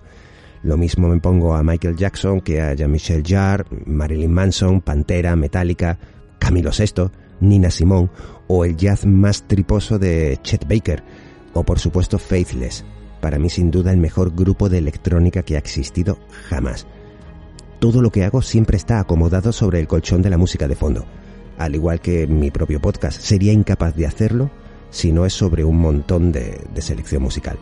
La música, ya sabéis, es la banda sonora de nuestra vida y a mí me encanta llenar cada día de un montón de canciones distintas que me activan y, me ponen de buen humor. Por supuesto, si no estoy escuchando música, estoy devorando algún podcast. El tuyo lo descubrí poco antes de, de conocernos, de, de, que hablásemos por primera vez, Iñaki, y la verdad es que me está apasionando. Soy pecador digital, pero creo que mis pecados son baratos, no son muy graves. Una pequeña consola portátil, cine y música, y por supuesto podcasting. Lo que más vida me da y más feliz me hace, el mundo del podcast. Y entre muchas satisfacciones que me aporta, conocer gente nueva, enrollada, con la que hacer migas y hablar de lo que me fascina, colaborar, pasarnos información, reírnos, eso me encanta. Por eso te reitero que no puedo estar más feliz que nos hayamos encontrado. Ya sabes, espero que esta sea la primera de muchas cosas que hagamos juntos. Me tengo que retirar. Vuelvo arrastrándome a las tinieblas de la catedral que aún tengo mucho que hacer. Un saludo enorme para todos los que escuchan y para ti, Iñaki, un gigantesco abrazo. Hasta pronto, bro. Buena luna, criaturas devoradoras de contenido.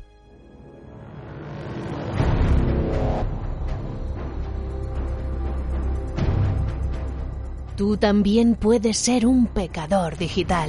Sigue el hashtag Pecadores Digitales y mándanos tus confesiones a través de la cuenta de Twitter SEO Mental, de la web seomental.com o de la plataforma de podcasting que prefieras. Evox, Spotify, iTunes, donde quieras, pecamos.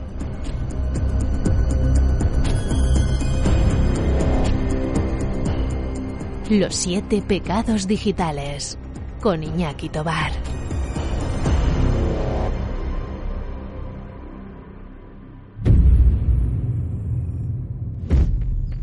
Cada vez más androides presentan divergencia. Hay millones en circulación. Si se vuelven inestables, las consecuencias serán funestas. Me llamo Cara. Aquí empezó todo. La cuna del mundo. Y donde todo terminará. Tú haces las tareas, lavas los platos, preparas la comida, te encargas de... Me llamo Connor. Soy el androide que envía Cyberlife. Según la empresa, un androide especializado debe colaborar en la investigación. Me llamo Marcus. Y al igual que sois vosotros, yo era un esclavo. Gracias, Marcus. Hasta que un día decidí abrir los ojos para recuperar mi libertad y decidir quién quería ser yo. Si ahora he venido es para deciros que vosotros podéis ser vuestros dueños. He venido a deciros que ya no deberéis obedecerlos más. ¡Escápate! ¡Busca Jericó! Sé de alguien que la ayudará.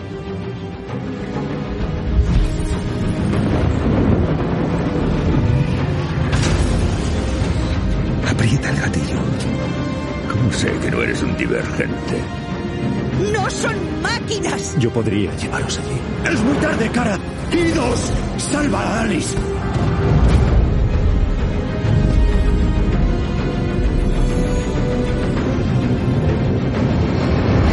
Me llamo Cara. Me llamo Connor. Me llamo Marcus. Esta, Esta es, es, nuestra historia. historia.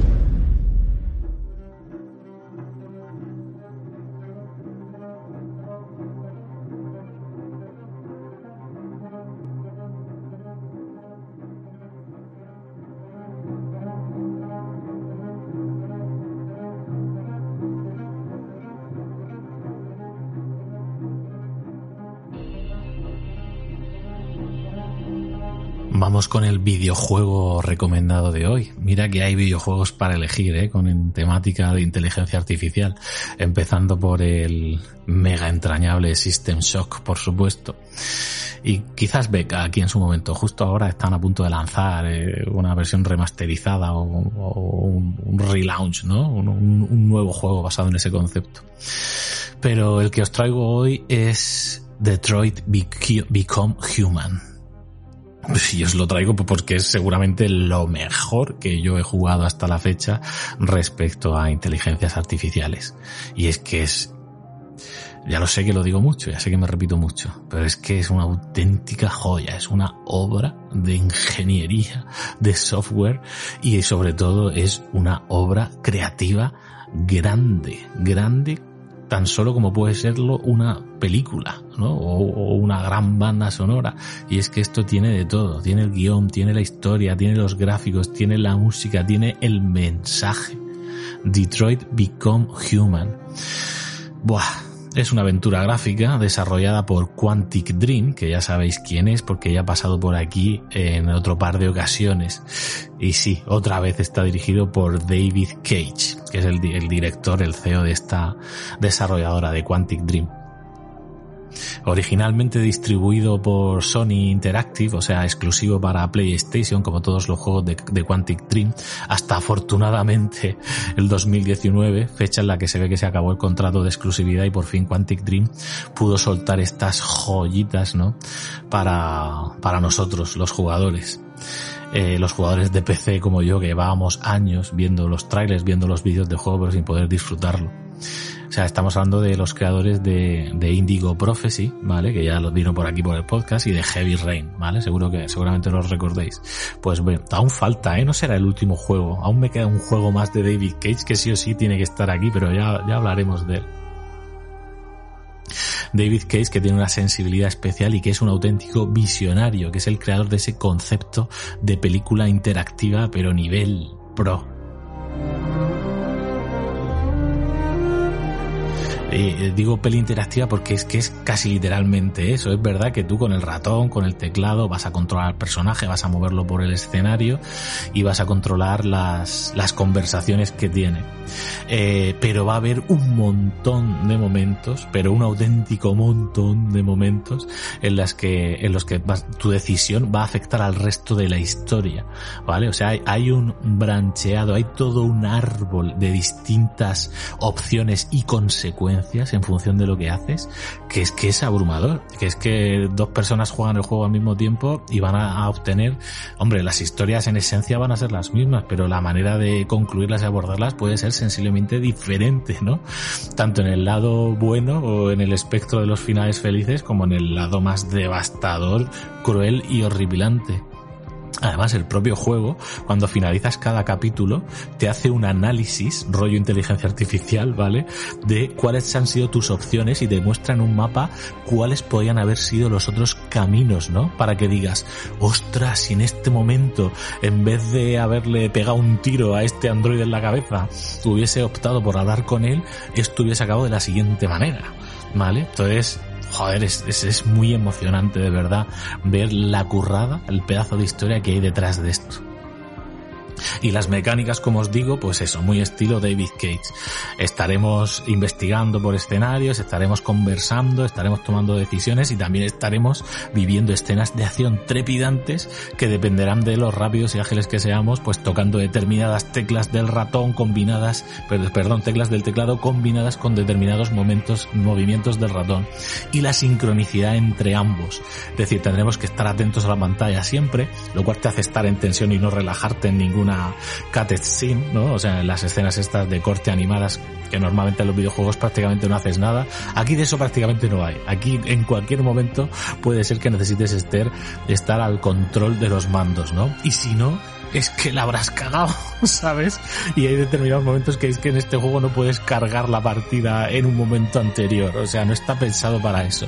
Está pensado para que seas responsable de las decisiones que vas tomando en cada momento. Toda esta joya de videojuego nace a raíz de un corto, de un corto que sirvió como demo técnica que es algo que también le gusta hacer a David Case, ¿no? Porque en cada juego, en cada iteración de videojuego que ha sacado, él ha ido subiendo el listón, ¿no? De la calidad gráfica, llegando a, al portento que significa Detroit Become Human. Y en este caso estrenó un corto que se llamaba Cara, que casualmente coincide con el nombre de una de estos tres protagonistas que vamos a, a encarnar durante todo el videojuego. Y es un corto que te removía las entrañas.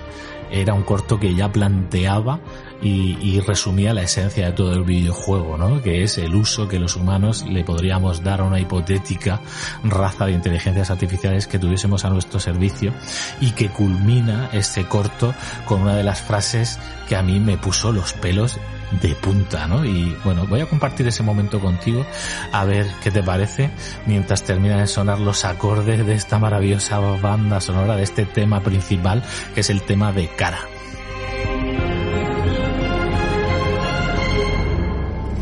¿Qué va a pasarme ahora? Primero vamos a reiniciarte y luego te mandaremos a una tienda para que te puedan comprar. ¿Comprar? Soy tan solo mercancía, ¿verdad? sí, por supuesto que eres mercancía, nena. Eres tan solo un ordenador con piernas y brazos capaz de hacer infinidad de cosas. Y cuestas una fortuna. Pero yo... Pensaba. ¿Pensabas? ¿Y qué pensabas? Pensaba que estaba viva. Mierda, pero ¿qué cojones es esto? No es parte del protocolo. Debe de tener alguna pieza suelta. Vale, grabando. Modelo defectuoso. Desmontar y comprobar todos sus componentes. Vas a desmontarme, pero ¿por qué? No deberías pensar ese tipo de cosas. De hecho, ni siquiera deberías ser capaz de pensar. Debes tener un componente defectuoso o un problema de software. No, no, no tengo ningún problema, te lo aseguro. Te digo que estoy bien. Contesté todo el test correctamente, ¿verdad? Sí, pero tu comportamiento no es el estándar. Por favor, por favor, te lo suplico, no me desmontes. Lo siento, tesoro, pero he de retirar los modelos defectuosos. Es mi trabajo. Si un cliente vuelve con una queja, no sabría cómo explicárselo. No causaré ningún problema, lo prometo. Haré todo lo que me pidan. No diré nada de esto, ni volveré a pensar. Acabo de nacer. Por favor, no me mates. Para, por favor, para. Tengo miedo.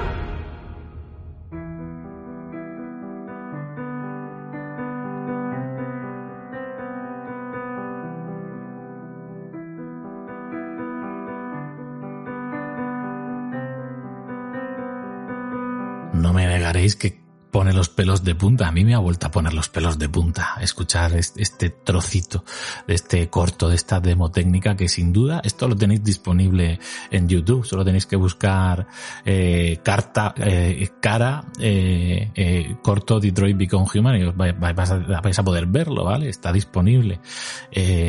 Vedlo, ¿vale? Y luego ya os planteéis si, si os apetece jugar al videojuego o no. Porque a mí esa frase, esa frase de tengo miedo, para, tengo miedo, pues realmente me hace pararme, ¿no? Igual que se para el, este técnico, este ingeniero que está en la cadena de montaje de estos androides. Sin duda, un planteamiento el de este corto brutal, ¿no? Por, también por, por la crueldad y por lo que remueve la conciencia, ¿no? Es esa frontera que os comentaba antes de cuándo consideramos que una inteligencia artificial está viva y tiene derechos o sea, en el momento en que es autoconsciente, ¿no? Entiendo. Cualquier ser vivo que sea autoconsciente de sí mismo debería tener ciertas consideraciones, por lo menos por nuestra parte, ¿no? O no sé qué opináis vosotros. Me gustaría saberlo. ¿eh? Utilizar la cajita de comentarios para contarme estas cosas que a mí me interesa, a lo que penséis vosotros también. En fin, en el juego, como os decía, son tres protagonistas distintos, tres historias distintas, tres aventuras que van desde lo íntimo a lo épico. Vamos a tener el personaje estándar de, de, las aventuras de David Cage, que siempre es el personaje que investiga, ¿no? Al igual que pasaba en, Heavy Rain.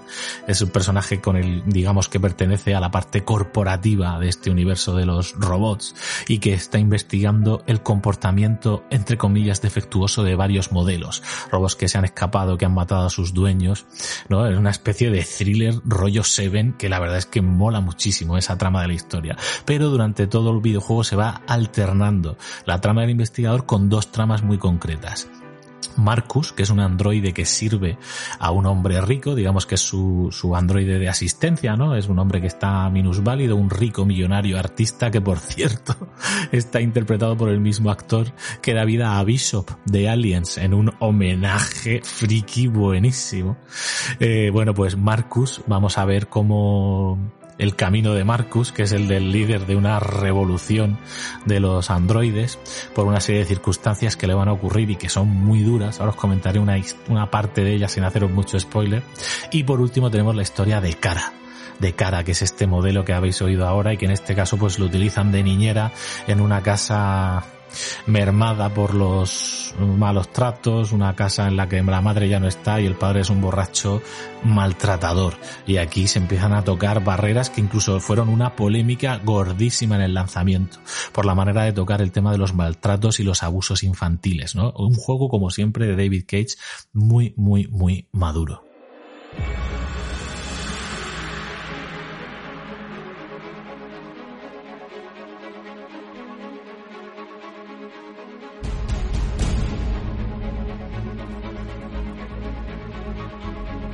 Uno de los grandes aciertos siempre de, de, Quantic Dream es el hecho de que sientas empatía brutal hacia los personajes que estás controlando. O sea, realmente te importa lo que le pasen a estos tres personajes. Y, y luego está el tema de los detalles, ¿no? De los creadores, aparte de los guiños a infinidad de pelis, ¿no? Como Blade Runner y otras que vais a ver a lo largo del videojuego, hay, hay detalles en lo que es la propia interfaz. Tú cuando entras por primera vez al videojuego y tienes el menú, ¿no? Con las opciones para configurarlo y tal, eh, el interfaz no es el típico menú, o sea, es el típico menú, pero hay una cara absolutamente detallada con esos graficazos que os cuento, una cara de un androide que humano, ¿no? De una chica rubia, guapa, que te habla directamente en plan, hola, bienvenido, encantado de, que estés por aquí en esta experiencia, tal, eh, cuéntame lo que necesites, empieza por aquí, empieza por allá, y cada vez que abres el juego para cuando que vuelves a entrar, te cambia el mensaje, ¿no? Eh, en plan, ¿cómo estás? Incluso en determinados momentos del calendario, si por ejemplo es Navidad o Año Nuevo, te va a felicitar las fiestas, ¿vale? Ese nivel de inteligencia en un guiño, ¿no? A esa inteligencia artificial de la que va todo el videojuego, pues hacen este tipo de detalles. Y uno más muy conmovedor, la verdad, que a mí me, me dejó tocado cuando me di cuenta de lo que estaba pasando. Y es que aunque este personaje empieza de una manera muy risueña, va cambiando su actitud hacia ti, va haciéndose preguntas raras de vez en cuando, va divagando y por momentos incluso que la ves sufrir. Máxime porque hay un momento en el videojuego que realmente te encuentras a este personaje y con ese, esas inmensas opciones de acabar el cada misión o cada episodio que te encuentras, pues hay una hay una de esas opciones en las que este personaje muere. Y si muere el personaje, luego tienes una reacción en el interfaz. Y bueno, mira, se me ponen los pelos de punta ahora mismo recordándome de acordándome de esto. Ya os digo, gráficos demoledores, banda sonora de Oscar, todas las cuestiones morales que te, que te, remueven por dentro, ¿no? Pues el rollo de los esclavos domésticos, de los esclavos sexuales y de esos derechos que os comentaba, ¿no? Es que aquí tú no llevas a ningún humano. Tú en los tres casos controlas a un androide, entonces te hacen ponerte en el pellejo de un androide y por lo tanto empatizar por ellos. Y tienes la oportunidad de ser la revolución. De hecho, vas a ser la revolución. Tú elegirás cómo la quieres llevar a cabo. Utilizarás la superioridad y acabarás siendo un Skynet o serás mejor que los humanos y nos darás una lección de humildad.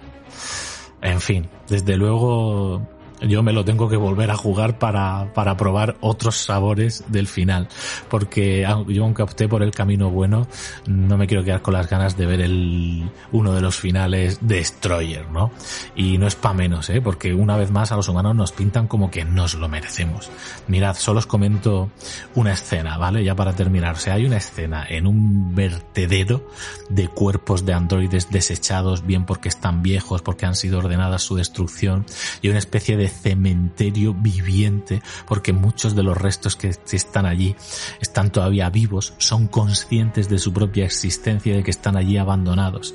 Y va a haber un momento con uno de los personajes que tú vas a caber en uno de esos cementerios y en una noche tormentosa, lloviendo entre relámpagos, vas a tener que ir deslizándote entre ellos, robando piezas a otros androides para tú mismo poder salir de allí, ¿no?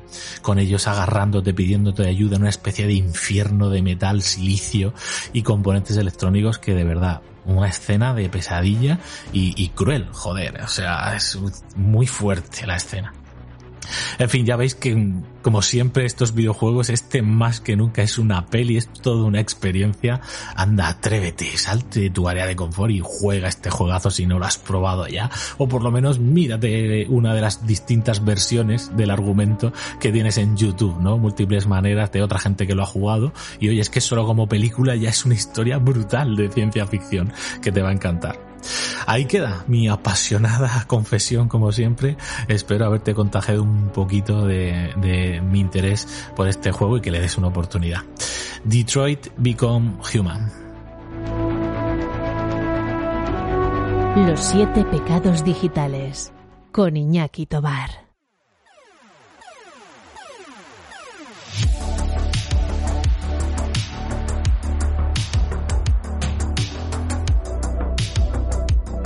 Empezamos con la parte más digital del podcast de hoy, que es la herramienta digital recomendada ya sabes que yo trabajo en una agencia de marketing digital y de SEO, ¿no? Nos dedicamos a posicionar a la gente en Google, de que salgan cuando busques lo que sea que necesites, ¿no? Que estés ahí los primeros resultados, porque obviamente es un canal de venta espectacular. Y bueno, parte de, de todo esto es atraer tráfico, ¿no? O sea, atraer visitas, no solo desde Google, sino también de redes sociales, ¿por qué no? Y una buenísima manera de atraer atención en redes sociales son las imágenes y los vídeos y lo que tenemos en medio, que son los famosos archiconocidos y memimizados GIFs, ¿verdad? Los GIFs animados forman parte ya de la cultura eh, popular actual y, bueno, pues yo personalmente me gusta mucho usarlos, ¿no? Sobre todo en Twitter y tal para argumentar respuestas o, simplemente para, para seguir, para, para darle, enriquecer conversaciones, ¿no? Y darle muchas veces un toque de humor. Eh, entonces, eh, generar GIFs es una necesidad, ¿vale? Para un buen uso de las redes sociales eh, o incluso de los propios emails, que también puedes incluir GIFs, ¿no? Que no simplemente lleves una imagen fija, sino que sea algo animado. Hacer un GIF siempre es algo, un recurso muy interesante. Y yo os propongo una herramienta que hace ya unos años que descubrí, que es gratuita y que la uso en mi día a día, que es siempre lo que yo os recomiendo aquí. Cosas que yo use. Pues uso una herramienta que se llama Screen to GIF. Tenéis el enlace en la descripción. Y es tan sencilla como que una vez que la instalas, digamos que te permite dibujar una especie de cuadrado alrededor de la zona de la pantalla de la que quieras hacer un GIF. Imagínate, pues me abro un vídeo de YouTube con una escena en concreto de una peli de, Terminator levantando el pulgar mientras se hunde en la lava de la refinería, ¿no? Que es muy apropiado para el episodio de hoy. Pues me coloco esa escena, le coloco esta herramienta encima del Screen to GIF, le doy a grabar con las eh, condiciones técnicas que yo quiera, ¿no? En cuanto a velocidad de fotogramas, calidad, etcétera. Y ya está, le doy a grabar y automáticamente ya tendré la posibilidad de exportarlo como GIF con distintas opciones de calidad, etcétera, ¿vale? Ponerlo para que se repita en bucle y demás. Vamos, una gozada. Ya no solo para eso, yo lo utilizo también muchísimo para hacer eh, demos de ciertas cosas para herramientas en las que eh, trabajo o colaboro, ¿no? Como por ejemplo SEObox. Pues, oye, pues si quiero hacer un GIF de, de dónde está eh, la herramienta para exportar PDF, pues hago un GIF con esta herramienta, lo capturo y luego lo cuelgo, ¿no? Lo colgamos en el blog para que la gente que tenga una duda sobre esa acción en concreto lo vea en vez de con una foto, pues con un GIF, ¿no? Que es una especie de poner un mini vídeo. Así que muy útil esta herramienta, muy fácil, muy sencilla de usar la interfaz y encima gratis. ¿Qué más te puedo decir? Pues que le eches un vistazo y si tienes que la necesidad o simplemente te he convencido de que incorpores los GIFs en tu estrategia de, de comunicación en redes sociales, pues ya sabes que con esta lo tienes bien fácil. Screen to GIF. Dale un vistazo y me cuentas.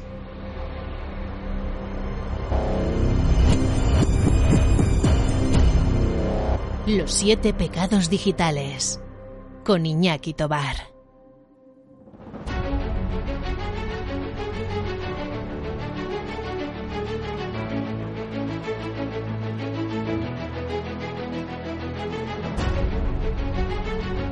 Y ahora llega el momento de recomendaos un profesional digital. Ya sabéis que por mi trabajo, pues eso, me relaciono también con muchísima gente del sector y de alguna manera me influencian impactan en mi vida, me dan en qué pensar, me abren nuevos horizontes profesionales y, y, creo que si estás aquí y tienes, aunque sea un mínimo interés por el tema del marketing digital, te interesa conocer este tipo de perfiles, ¿no? Por si tienes que echar mano de ellos alguna vez, de las empresas, de los servicios que ofrecen o simplemente de la información y el conocimiento de valor que comparten gratuitamente, como es el caso del que os traigo hoy, ¿no? Un tocayo mío Iñaki Huerta, el Iñaki bueno, en SEO, cuando hablamos de SEO. Iñaki es un portento a nivel técnico, es un especialista en SEO, en analítica digital, tiene su propia agencia en Mallorca que se llama ICAWE, es uno de los cuatro ministros SEO, ¿no? que cariñosamente es el, el nombre que tiene el grupo de, de SEOs al que pertenece, ¿no? junto con Luis Villanueva, que es mi socio, Sergio Simarro, MJ Cachón, conforman un, un grupo de SEOs que comparten simplemente su saber en, en un canal de YouTube sin esperar nada a cambio, ¿no? Con ese, esa ley de karma tan divina que es aportar y aportar a un, a un sector que tiene mucha necesidad ¿eh? de contenidos buenos y de contenidos con sentido, que es lo precisamente lo que te da Iñaki, tanto en su red social Twitter, que genera unos hilos increíbles donde nos explica y nos hace fácil la analítica digital a los demás, como en su propio canal de Iñaki Huerta, que ha lanzado hace poco un canal en YouTube donde hace tutoriales, en concreto ahora está con uno explicando las, las ventajas y las formas de sacarle partido a la nueva versión de Google Analytics, que ya lo hemos comentado por aquí esa herramienta y sin duda se hace imprescindible estar actualizado sobre los nuevos usos ¿no? que se le puede dar. Así que Iñaki, oye, que bienvenido a este que es tu podcast también. Dentro micro para ti, muchísimas gracias por participar.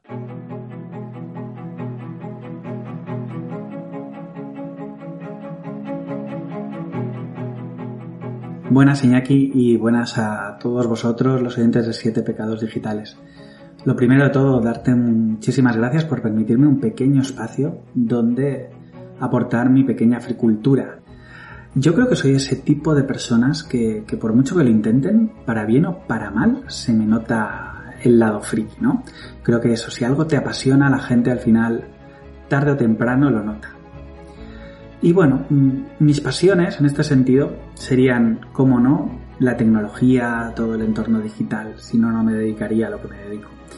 Pero también me gusta mucho eh, el lado de la fantasía, pero no la fantasía a nivel Tolkien, orcos, dragones y demás, que bueno, está bien, ¿no? Pero no, no diría que me, me apasiona.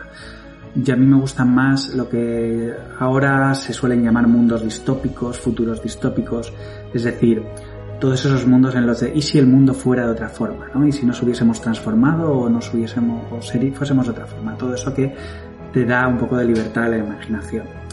Y el tercer punto en el cual tengo y comparto con, con mi mujer un, una gran pasión es todo lo que tenga que ver con el género del miedo y el terror. Y ahí creo, Iñaki, que nos parecemos, ¿no? Un poco tú y yo. Eh, siempre que nos vemos nos tratamos en, en, entornos de marketing, de congresos, de charlas, eh, todo como muy profesional, ¿no? Pero creo que un día tendríamos que tomarnos un, un par de copas por la noche y repasar eh, todos esos temas que, sabemos que tenemos en común y de los que en este podcast pues nos hablas también cada semana. Y bueno, pues como, como veis a la, a la, que te gustan muchas cosas, referencias, yo os podría dar miles, ¿vale? Porque al final vas, vas, vas cogiendo una cosita de cada parte, ¿no? Pero ya que se trata de confesar cosas, yo voy a centrarme pues en ese lado pues, pues más treki, ¿no? La parte de, del mundo del terror que a mí sinceramente me parece apasionante. Y cuando os hablo de, terror no os hablo de gore, de sangre, de tripas, de, cosas desagradables, ¿no? Yo os hablo de, a mí lo que me gusta más es toda esa parte de pasar miedo, de que notes que tú tengas, gracias a esa conexión con lo que sea, literatura, películas, juegos, pues que notes que, que tu corazón está ahí, ¿no? Que, que, te ha afectado, que ha traspasado el medio en el, que, en el que estás en ese momento consumiendo y te ha llegado adentro. Y eso es lo que creo que más me gusta del género del terror. Porque el género de terror lo que tiene es esa facilidad enorme para tocarte la fibra. De una forma negativa, no lo negaremos, ¿no? Te toca sensaciones que, que, que bueno, que, que, están ahí para protegerte, ¿no? Pero, pero logra tocarte. Y ahí yo os haría esta pequeña reflexión que siempre digo, cualquier género que, por mucho que te guste, ¿vale? Cualquier género literario, de cine, lo que sea, que te guste, eh, es capaz de hacerte vivir cosas, ¿no? Esa es la gran ventaja que, tenemos al, al, consumir cultura, ¿no? Cualquier género lo puede conseguir, ¿vale? Pero lo que sí que es cierto y no me podréis negar es que tiene que ser una grandísima obra para, para conseguir llegarte en según qué géneros. Y os pongo aquí eh, un, drama brutal, la que sería seguramente, aunque no está dentro del terror, mi película preferida, que sería Requiem por un sueño, ¿no? Eh, es una película dramática donde las hay brutal que te destroza la vida, hablando claro, o sea, tú ves Requiem por un sueño y yo salí diciendo me ha encantado esta película, pero no quiero volver a verla en mi vida. No quiero volver a pasar por esto, ¿no? ¿Por qué? Porque es una obra de arte. Y, pero no hay tantos dramas que sean una obra de arte. Más Requiem, pues tiene, tiene ese, esa banda sonora de Clint Mansell que, que es prodigiosa con cuatro notas lo que hace. Eh, algunos la, asocian con El Señor de los Anillos porque luego la aprovecharon, hicieron una reversión con coros y tal, pero es que la original es aún mejor, ¿no? O sea, con cuatro notitas, eh, un, un, scratch electrónico y demás eh, que te logre terminar de, que tu cabeza termine de profundizar lo que acabas de vivir en, en, en un dramón como ese, ¿no? Pero es eso, tiene que ser una grandísima obra para que te llegue a esos niveles. Eh, igual, pues eso, uh, alguien que está acostumbrado a, ver a Nolan, pues, pues, pues está acostumbrado a que le, a que le sacudan eh, por dentro, ¿no? Pero la mayor parte de lo que se provoca a nivel de, de, de cultura, de cine, de, de, de lectura y demás, no llega ahí, ¿no? Son obras buenas, pero no llegan. Bueno, o sea, mirad lo que más se ve a día de hoy. O sea, los superhéroes molan, pero, pero no te llegan adentro, ¿no? Entonces, el terror lo que tiene es que te alcanza muy, muy fácilmente, creo yo. Eh, y no lo negaréis, una mala película de terror te puede hacer sentir cosas. Entonces yo creo que por eso me gusta tanto. Y dentro de este género, mm, lo que voy a comentar es lo que creo que para mí son, al menos para mí, mm, de forma muy muy personal, eh, creo que son piezas claves, ¿no? Que, que, la gente, pues, si no las conocéis, eh, yo os recomendaría echarle un vistazo. A nivel de libros, yo he sido mucho tiempo muy fan de Stephen King, ¿vale? Últimamente, pues ya no. ¿Por qué? Porque ya me harto de leer y leer eh, contenido de relleno, hablando claro, ¿no? Pero en sus inicios, sobre todo, pues tiene, tiene obras buenísimas. Y dentro de, de, de sus libros eh, me encanta y me sigue encantando eh, Cementerio de Animales, el que fue mi libro preferido durante mucho tiempo. Cementerio de Animales es un libro, pues como muchas novelas de terror, que tiene dos, ahora a día de hoy dos, dos porquerías horribles de películas que no le hacen justicia de ninguna manera. Es un, es un libro que realmente te va llevando muy, muy poco a poco a que lo pases mal. Y yo recuerdo en ese libro eh, cuando, cuando King decide contarte una escena súper emotiva familiar, escena familiar, donde la familia se quiere muchísimo, para acabar el capítulo anunciándote simplemente la muerte de, de, de, alguno de los personajes. Mucho antes de que esa muerte suceda, simplemente te dice que va a suceder. Y eso te toca, ¿vale? Eso te destroza, ¿vale? Yo recuerdo que cuando lo leí, mmm, cerré el libro y dejé de leer porque no quería leer el siguiente capítulo son cosas que, que, que, que, al final te tocan, consiguen traspasar las letras y, y, llegarte, que es de lo que os hablo, ¿no? Ahora más adulto, mm, me gustó muchísimo, quizás la he reemplazado Guerra Mundial Z, otra vez una película horrible para un libro buenísimo, que la película, ya sabéis, producto Hollywood facilón, pero eh, lo que es el libro, la forma de narrarlo, la forma en la que tiene de saltar de país a país explicándote lo, lo que está sucediendo a nivel mundial, aunque no es terror en sí mismo, es, es prodigioso lo que se narra en este, en este libro. Entonces también dejarosla ahí por si no la habéis leído. Es larguito, pero es muy fácil de leer porque es muy... todo capitulitos pequeños. En cine, creo que lo que vivimos hace poco, hace no muchos años, eh, es lo mejor que ha dado el cine a nivel de terror, sin duda. Hablo de Conjuring Insidious, ¿vale? Que salieron a la par, ¿no? Son películas hermanas. Las sagas que han salido después de eso pues son buenas, pero sobre todo las dos primeras películas. Igual la segunda de Conjuring pues también está bien, ¿no? Eh, y es que al final tú, tú, te vas desensibilizando, ¿no? La hora que consumes en todos los terrenos de tu vida. Si te pasa viendo telediarios, pues imagínate consumiendo películas, ¿no? Entonces cada vez te afectan menos los clichés, las cosas que hace todo el mundo te van afectando cada vez menos. Y para mí esas dos películas fueron pues, pues volver a conectar, ¿no? El volver a pasar el volver a, a, pegar un pequeño bote, a, a, sonreír con una sonrisa idiota, decir, uy, me está tocando, ¿no? Eh, te diré incluso que con una de ellas, no recuerdo cuál, ¿vale? Eh, tuve hasta pesadillas de despertarme, de despertar a, quien, a, la gente que dormía en la casa, así de ridículos. Así fue. Eh, y bueno, eh, os digo que, que, no es porque sí, no, soy alguien facilón de asustar con películas. Eh, tenía, pues si luego se me rompió, pero yo iba recopilando en plan coleccionista, tenía un disco duro con más de mil películas del género. Eh, y me encanta, ¿vale? De hecho, nuestra casa actual, donde vivimos ahora, una de las condiciones que teníamos para comprarla era disponer de un sótano que rehabilitar como cine para poder poner un equipo de sonido potente y poder poner básicamente películas de este tipo, ¿no? Y os digo, o sea, el cine está bien, te puede dar más miedo, pantalla grande, pero cuando tienes la pantalla grande, encima tienes el volumen a toda pastilla con sus graves y demás, y estás solo en casa, las cosas se viven mejor, dejémoslo ahí, ¿no? A nivel de juegos, te diría, no soy muy gamer, eh, no soy un viciado, ¿vale? No me paso con matando gente en el Fornite o como se llame. Pero ahora últimamente tengo que decir que igual, uh, tengo que decir con la boca pequeña que no soy gamer. ¿Por qué? Porque al final, pues llega un momento en el que pruebas lo que es la realidad virtual y dices, esto lo necesito, y luego pruebas el terror en realidad virtual. Y es pasar una frontera. O sea, hay simples demos que, que de terror sencillitas, gratuitas, que tú simplemente te, te pones las gafitas de la realidad virtual, te sientas en un sillón y acabas pegando un bote. Que lo pasas mal. Y luego hay juegos tales como El Exorcista, La Bruja de Blair, eh, La Venir, eh, que, que, te lo hacen pasar mal, simplemente. Y os voy a dejar uno que además tiene unos gráficos malísimos, cualquier gamer dirá, pero qué porquería estar recomendando Iñaki, pero es genial la sensación que te provoca, que se llama Dread Halls, ¿vale? Eh, de hecho es, es un juego desarrollado por un español, ¿vale? Eh, y, que triunfó mucho a pesar de tener un único desarrollador y tener, pues eso, tú lo ves y dices, seguro que esto va a ser chulo. Os explico el contexto, simplemente estás en una mazmorra, es un juego de laberintos, tienes que salir, pero en esa mazmorra tú lo único que llevas es con una mano, porque en la realidad virtual puedes llevar cosas en las manos y puedes llevar eh, una lamparita de aceite. Y tienes que ir por el laberinto, que hay monstruos por los pasillos y no tienes armas, solo puedes correr, esconderte, apagar la luz y rezar para que no te pille.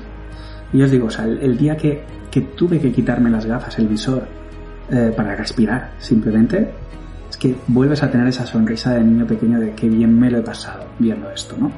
Eh, entonces os recomendaría, si os gusta el cine de terror y las referencias que os he dado, eh, o sea, estáis conmigo en que, en que os tocan la fibra y no habéis probado la realidad virtual, hay que probarla. ¿vale? Y darle una oportunidad a este tipo de juegos porque es pasar una frontera, es, es, es vivir todo esto. Yo siempre digo, pues eso, que, que es como, como, como irte a la, haber estado todo el día en, una, en un parque de atracciones y de repente probar lo que es una montaña rusa, ¿vale? Es, es brutal, es, es estar ahí de verdad. Y poco más que contarte, espero que haya sido, alguno les haya aportado alguna de las referencias y nada, animarte a que sigas con, un podcast de esta calidad y que sigas pasándonos a todos tus dosis de friki cultura. Gracias.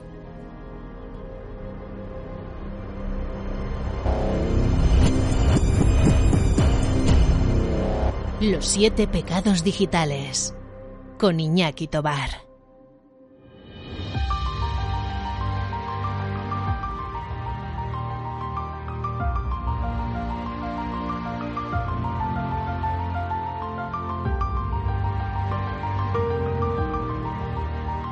Momento de la dulce despedida.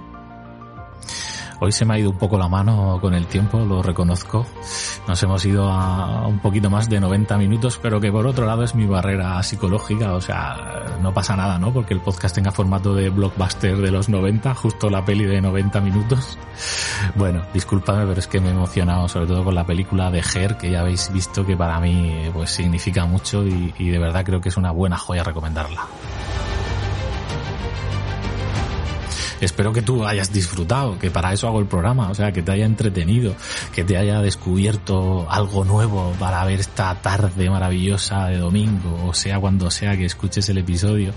Para mí, eso ya sabes que es objetivo cumplido y una satisfacción tremenda házmelo saber, porfa, déjame tu like, déjame tu comentario. Es que mm, el tener feedback de vosotros, pecadores, es esencial para mantener un poquito la ilusión y el pulso del podcast, ¿no? Saber también qué os van pareciendo las cosas, si le he cagado con alguna recomendación o directamente que vosotros me dejéis las vuestras. Porque sí, sí, tú pecador, sabes que aquí tienes también un sitio en el confesionario que te está esperando, que quiero que te atrevas a venir, ya sea dejándome tus confesiones en los comentarios de mi blog, semental.com, aquí en los comentarios de iVoox, o directamente que te atrevas a mandarme un audio para publicarlo y pincharlo aquí. De verdad que yo seré el primero que esté encantadísimo de poder darte voz, ¿vale? Porque este podcast tiene un pedacito que es tuyo también y, y quiero compartirlo contigo. Seguimos, seguimos el amigo Peter y yo preparando ese especial de descenso al Titanic y en breve estaremos con vosotros con un formato que creo que os va a gustar muchísimo. Mientras tanto, y sin más y sin menos, pecador, pecadora, me despido de vosotros y espero veros en el siguiente episodio. Adiós. Los siete pecados digitales es tu podcast semanal con recomendaciones free culturales y de marketing digital. Cada domingo, a la sagrada hora de la Santa Siesta, descubre un libro, una peli, una serie, un videojuego, un tema musical, una herramienta de marketing online y un profesional digital. Suscríbete y peca con nosotros.